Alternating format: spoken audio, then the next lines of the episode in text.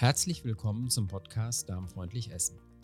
In diesem Podcast dreht sich alles um Themen aus der Ernährungsberatung, unsere Verdauungsorgane und den Einfluss unserer Lebensumstände auf unsere Gesundheit. Natürlich beschäftigen wir uns auch mit darmgesunder, genussreicher und saisonaler Ernährung, aber auch mit Unverträglichkeiten und Intoleranzen, typischen Erkrankungen der Stoffwechselorgane und Themen wie Stress, Schlaf oder Bewegung. Unser Ziel ist es, euch wertvolle Hinweise für die Verbesserung eures Wohlbefindens und ein gesünderes Leben zu geben. Wir wünschen euch viel Spaß mit dieser Folge.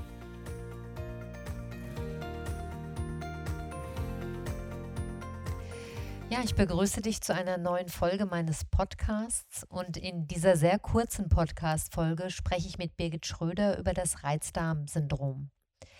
Da wir vieles, was in dieser Folge angesprochen wird, also zum Beispiel die FODMAP-Diät, Dünndarmfehlbesiedlung und so weiter, schon in anderen Folgen ausführlich besprochen haben, ist die Folge nicht nur kurz, sondern wir verweisen an äh, diesen Stellen auch immer auf die entsprechenden Folgennummern und ich werde diese auch in den Show Notes nochmal zusammenstellen, damit du das nachlesen kannst. Jetzt wünsche ich dir aber erstmal viel Spaß mit der aktuellen Folge und hoffe, dass du wieder ein paar Erkenntnisse für dich mitnehmen kannst. Ja, hallo Birgit. Ich freue mich, dass du dir heute wieder Zeit genommen hast und wir wollen ja über ein ganz besonderes Thema sprechen, nachdem das in den letzten Folgen ja schon so ein bisschen immer wieder angeklungen ist. Ähm, ist es Zeit, dass wir mal über das Thema Reizdarm sprechen. Und dieses Reizdarmsyndrom, abgekürzt RDS, das ist ja eigentlich keine organische Krankheit, sondern eine funktionelle Störung. Welche Symptome haben denn Betroffene da? Ja, also es gibt so verschiedene Typen. Ähm, es gibt so eine Fraktion von Patienten, die ist eher eher geplagt so mit äh, Gasbildung und Blähungen im Verdauungsapparat. Das wäre so der Gasblähtyp. dann gibt es Patienten, die leiden eher über unter Verstopfung. Das wären dann so der Obstipationstyp. Und dann Patienten, die eher zu Durchfall neigen, der Diarrhoe-Typ. Ähm, das kann aber durchaus auch eine Mischform sein. Ne? Und dazu kämen theoretisch auch noch Beschwerden wie Bauchschmerzen oder äh, Veränderungen in der Stuhlfrequenz ähm, oder sogar ein Gefühl äh, des inkompletten Stuhlabgangs. Also da gibt es dann noch so Unterfraktionen. Mhm. Und ähm, das heißt, das wissen wir jetzt ja auch schon aus vergangenen Folgen, dass das so Symptome sind, die bei ganz vielen hm, Krankheiten im Magen-Darm-Bereich auftreten können. Wie wird denn der Reizdarm dann als solcher diagnostiziert? Ja, letztendlich äh, wäre dann wieder die ausführliche Anamnese wichtig, dass man sich die Symptome genau anschaut. Und dann ist eigentlich äh, ganz ausschlaggebend, dass man eine sogenannte Ausschlussdiagnostik macht. Das heißt, man muss dann schon schauen, ob nicht äh, organische Störungen vorliegen können. Ähm, dann denkt man theoretisch an Entzündungen im Darm, äh, an eine Gastritis, also eine Magenschleimhautentzündung oder gegebenenfalls sogar an Tumore. Ähm, und das kann man am eindeutigsten mit einer sogenannten Darmspiegelung. Mhm. Und dann glaube ich, ist es auch wichtig, dass andere Störungen ausgeschlossen werden, wie eine Fructoseintoleranz oder Laktoseintoleranz. Die können ja auch alle nochmal solche ähm, Symptome machen. Und da weiß ich aus eigener Erfahrung, dass man oft an solche Dinge erst zum Schluss denkt. Da ist es aber auch ganz wichtig, einfach solche Tests mitzumachen, wenn man ohnehin schon beim Gastroenterologen gewesen ist, oder? Genau, und der Gastroenterologe macht die ja letztendlich äh, problemlos mit. Ähm, und dann, wie du sagst, ist es eigentlich, äh, ja, wäre es schön, in einem auch Laktose- und Fructoseintoleranztest zu machen. Ähm, und dann hat man gegebenenfalls schon eine Ursache erkannt. Mhm. Und jetzt haben wir ja auch schon mehrfach gesagt, dass so Reizdarm oft eine Verlegenheitsdiagnose ist. Warum? Ja, wie gesagt, die Gastroenterologen machen ja dann die Darmspiegelung. Wenn dann keine organische Ursache zu finden ist, ähm, dann wird eben häufig die Diagnose gestellt Reizdarmsyndrom. Das liegt aber daran, dass es schulmedizinisch für dieses Beschwerdebild ähm, keine Ursachen gibt, die die Mhm. erklären könnten. Und dann ist es äh, letztendlich aus schulmedizinischer Sicht so ein bisschen eine Verlegenheitsdiagnose. Deswegen heißt es ja auch Reizdarmsyndrom. Mhm. Also bei allen Syndromen ähm, ist es eigentlich eine Verlegenheitsdiagnose, um dem Kind einen Namen zu geben. So richtig die Ursache weiß man dann eigentlich nicht. Ja. Zumindest aus schulmedizinischer Sicht. Ja, wir Ernährungsberater haben ja so ein bisschen das Gefühl, dass jeder, der mit einer mit Magen-Darm-Beschwerden in eine gastroenterologische Praxis geschickt wird und bei dem dann nicht im engeren Sinne medizinisch-pathologisches gefunden wird, Mhm. der kommt mit der Diagnose Reizdarm da wieder raus und Ja, landet genau. bei uns, ne? Ja, Ja. genau. Genau, so.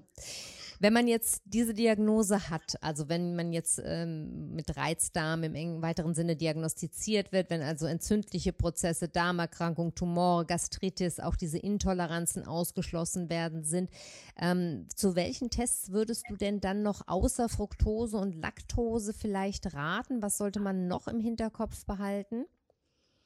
Ja, wir haben ja schon in einer Folge mal angesprochen, dass äh, diese Dünndarmfehlbesiedlung vielleicht auch dann letztendlich die Ursache sein kann für so ein Reizda Mhm. Reizdarmsyndrom. Genau, das war in Folge 38, werfe ich gerade mal ein für unsere Ah, Hörer, wer okay. das vielleicht nachhören möchte, in Folge 38 Dünndarmfehlbesiedlung, genau.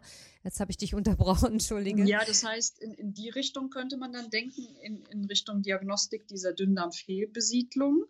Ähm, das wäre ein Aspekt. Und dann natürlich, äh, wie geht es unseren Darmbakterien? Das heißt, eine Mikrobiomdiagnostik. Ähm, haben wir ja auch schon besprochen in einer Folge. Ähm, Habe ich jetzt auch nicht parat, welche Nummer.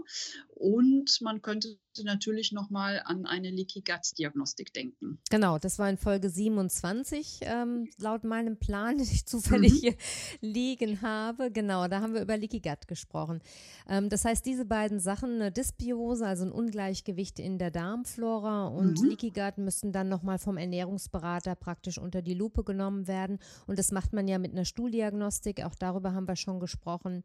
Und ähm, dann wäre die Frage, wenn man dann aber letztendlich zu dem Schluss kommt, es handelt sich um einen Reizdarm, also um, eine, ähm, um ein Syndrom. Das bedeutet ja immer, dass es viele Ursachen geben kann, aber letztendlich ist der Darm in irgendeiner Form gereizt.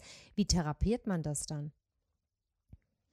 Ja, das käme natürlich käme natürlich letztendlich nochmal auf die genauen Ursachen an. Also wenn man jetzt eine Mikrobiomuntersuchung gemacht hat oder einen Florastatus und sieht, dass es eine Dysbiose, eine Verschiebung der Darmbakterien gibt, dann, dann wäre natürlich eine konkrete Ernährungsberatung wichtig und eine sogenannte Symbioselenkung, dass man halt versucht, die Bakterien wieder anzusiedeln, die dem Darm an dieser Stelle fehlen. Ähm, Das wäre eine Sache. Oder wenn man feststellt, es gibt sogar ein Leaky Gut, müsste ja auch hier eine dezidierte Behandlung und Therapie erfolgen. Und dann müsste man schauen, mit welchen positiven Auswirkungen das Ganze sich dann auf den Reizdarm auswirkt. Mhm. Wie sieht es mit dem Stichwort Ernährungsumstellung aus? Ja, genau. Also Ernährungsberatung würde dann heißen, es muss auf jeden Fall eine Ernährungsumstellung stattfinden. Jetzt ist das Reizdarmsyndrom ja ein Syndrom, was vor allen Dingen Beschwerden im Dickdarm ähm, beschreibt. Nicht so sehr im Dünndarm, schon auch, aber nicht so sehr. Der Schwerpunkt liegt im Dickdarm. Und der Dickdarm ist ja wirklich derjenige, der äh, am meisten besiedelt ist mit Darmbakterien. Und diese Darmbakterien Bakterien, das hatten wir auch schon in der Folge erklärt, äh, brauchen eben Faserstoffe zum Überleben. Und wenn hier eine Störung vorliegt, aufgrund zum Beispiel einer quasi, man beschreibt das ja gerne als Western Diet, also dass zu wenige Faserstoffe gegessen werden, zu viel, ja, Western Diet, zu viel Junkfood, dann kann es ja zu so einer Dysbalance kommen und dann muss natürlich eine Ernährungsumstellung erfolgen, Mhm. dass man diese Bakterien auch wieder mit durch die Ernährung entsprechend äh, füttert. Mhm. Und ähm, was kann denn diese FODMAP-Diät in diesem Zusammenhang leisten? Da hatten wir in Folge 41 drüber gesprochen. Ähm, wa warum ist die für Reizdarmpatienten so extrem interessant? Ja, letztendlich äh, kann man an, an, meine Antwort anknüpfen, weil ich ja sagte, vorwiegend ist der Dickdarm betroffen bei dem Reizdarmsyndrom, aber eben auch der Dünndarm. Und es kann ja eine Dünndarmfehlbesiedlung zugrunde liegen beim Reizdarmsyndrom als eigentliche Ursache. Und von einer Dünndarmfehlbesiedlung würden all die ähm, Patienten profitieren dann mit einer Foodmap-Diät, weil es ja darum geht, dass man dann Nahrung, die im Dünndarm schon verwertet werden könnte, minimiert und dadurch eben auch die Beschwerden. Mhm. Das hatten wir ja schon mal in einer ausführlichen Folge beschrieben und erzählt. Also genau. insofern Foodmap und Reizdarm ist auch immer ein Gedanke wert. Genau. Und das vielleicht auch nochmal wiederholend, also das war Folge 41 für diejenigen Hörer, die jetzt sagen, hm, das könnte bei mir, also oder ich bin mit einem Reizdarm diagnostiziert und ziemlich sicher, ähm, dass nichts anderes die Ursache ist, dann vielleicht auch nochmal in Folge 41 reinhören. Da haben wir ganz ausführlich auch nochmal über dieses Thema gesprochen. Ähm, jetzt legt das Wort Reizdarm ja immer auch so ein bisschen nahe äh, und so hat man es früher ja oft auch gehan äh, oder gesehen, dass äh, da so psychische Faktoren auch eine Rolle spielen. Ne? Ein Darm, der leicht reizbar ist, äh, vielleicht auch ein Mensch, der leicht reizbar ist. Welche Rolle spielen denn Stress und andere ähm, psychische Faktoren? Ja, letztendlich äh, wahrscheinlich eine größere, als man denkt. Wobei ich mich ja immer schwer tue, so mit psychischen Faktoren. Vielleicht ähm, hilft so die Erklärung, dass der Darm ähm, natürlich vegetativ versorgt ist. Das heißt, man spricht hier von einem sogenannten Enteric Nervous System. Das heißt, durch eine vegetative Versorgung bekommt er natürlich äh, Stressoren der Umwelt mit natürlich auch psychische Stressoren, aber auch äh, alles, was sonst ein Stressor sein könnte. Das heißt, der gesamte Magen-Darm-Apparat reagiert dementsprechend natürlich sehr sensibel. Ähm, und gerade das Vegetativum kann dann auch dafür sorgen, dass man zum Beispiel beim Reizdarm eher zu dem Diarrhoe-Typ neigt, dass es dann eben häufiger Durchfälle gibt. Ähm, aber um deine Frage nochmal konkret zu beantworten, hat auf jeden Fall einen wichtigen und großen Anteil. Mhm, mh. Und dann würde mich noch interessieren und vielleicht auch unsere Hörer interessieren, was man selber tun kann, wenn man unter einem Reizdarm leidet. Was für einen Sinn macht zum Beispiel ein Ernährungstagebuch? Ja, ein Ernährungstagebuch ist ja immer dann sinnvoll, um mal so ein bisschen äh, auf die Spur zu kommen, bei welchen Lebensmitteln äh, habe ich denn werden und das wirklich auch mal zu dokumentieren. Ähm, ich bin da immer so ein bisschen zögerlich, äh, weil die Gefahr besteht, dass man sich über so ein Ernährungstagebuch auch zu sehr fokussiert auf seine Beschwerden. Und je mehr Aufmerksamkeit ein Symptom bekommt, desto stärker wird das auch. Also insofern ähm, kann man es hier oder sollte man es vielleicht abwägen, mh, hm, ob man unbedingt immer ein Ernährungstagebuch führen muss, muss. Aber es kann auf jeden Fall eine Hilfe sein, ja. Mhm. Ja, Birgit, dann weiß ich nicht, wie es aus deiner Sicht ist. Ich glaube, die kürzeste Folge, die wir je aufgenommen haben jetzt. Fällt dir noch irgendetwas ein, was wir möglicherweise außer Acht gelassen haben beim Thema Reizdarm? Ja, vielleicht, ja, haben wir noch was außer Acht gelassen. Also die, die Kernpunkte haben wir.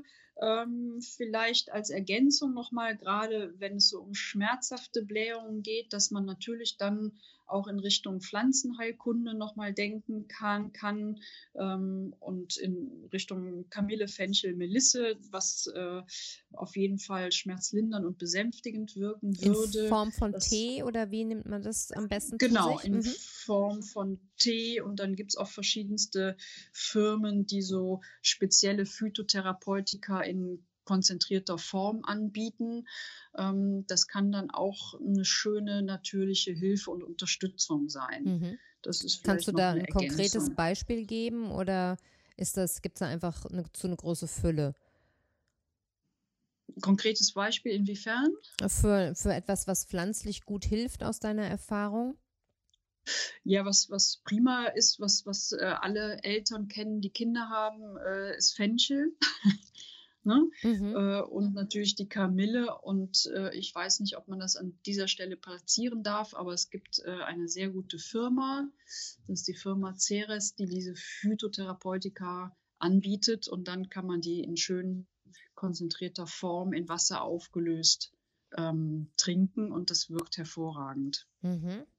Gut, das können wir ja wenigstens nochmal als Link vielleicht in die Show Notes tun und dann kann ja jeder mhm. selber schauen und vor allem in Absprache mit seinem Arzt oder Heilpraktiker dann für sich dann genau. nochmal das Richtige raussuchen. Das wäre jetzt ja nochmal ein wichtiger Hinweis, dass man jetzt nicht äh, alleine anfängt zu suchen, sondern das eben mit therapeutischer Unterstützung. Genau, ich denke, insbesondere dann, wenn es um Nahrungsergänzungen oder überhaupt um im weitesten Sinne um Medikamente geht, ja, es muss ja nicht immer gleich ein chemischer Hammer sein, aber auch pflanzliche Medikamente haben natürlich eine, eine starke Wirkung.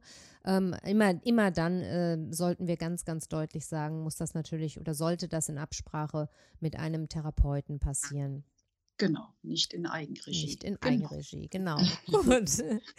Dann danke ich dir, dass du dir Zeit genommen hast und äh, ich danke dir. Freue mich auf unsere nächste Folge. Mach's gut. Ja, dann dir noch einen schönen Nachmittag. Dir auch, danke. Tschüss. Das war also unsere Folge zum Thema Reizdarm, kurz und knapp. Ich hoffe, du hast wieder ein paar Infos mitnehmen können. In den Shownotes findest du, wie schon im Intro angesprochen, nochmal eine Aufzählung der bisherigen Folgen und Themen, weil der Reizdarm ja, wie erwähnt, viele Aspekte hat und einfach auch viele Verbindungen zu anderen Störungen im Darm aufweist. Wenn du Kontakt mit Birgit oder mir aufnehmen möchtest, dann findest du alle wichtigen Infos ebenfalls in den Shownotes. Birgit Schröder hat ihre Praxis in Köln. Du findest sie im Netz unter www.praxisamsachsenring.de. Das wird alles zusammengeschrieben. Ähm, und meine Website findest du unter www.dein-food-coach.de. Wir stehen dir beide gerne bei allen Fragen rund um deine Ernährung zur Verfügung.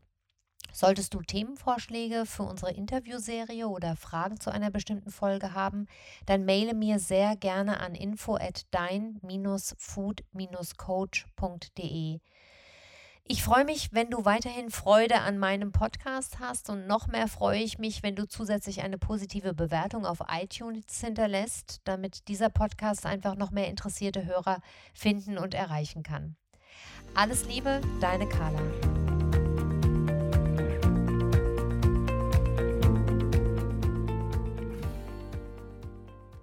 Das war eine Folge des Podcasts Darmfreundlich Essen. Informationen zu allen besprochenen Themen findet ihr in den Shownotes zu dieser Folge. Unsere Rezeptsammlungen erhaltet ihr auf www.darmfreundlich-essen.de. Dort findet ihr auch alle anderen bisher veröffentlichten Folgen dieses Podcasts. Meldet euch gerne auch bei unserer Facebook-Gruppe Darmfreundlich Essen an. Den Link zur Gruppe findet ihr in den Show Notes oder ihr sucht bei Facebook nach dem Begriff darmfreundlich essen.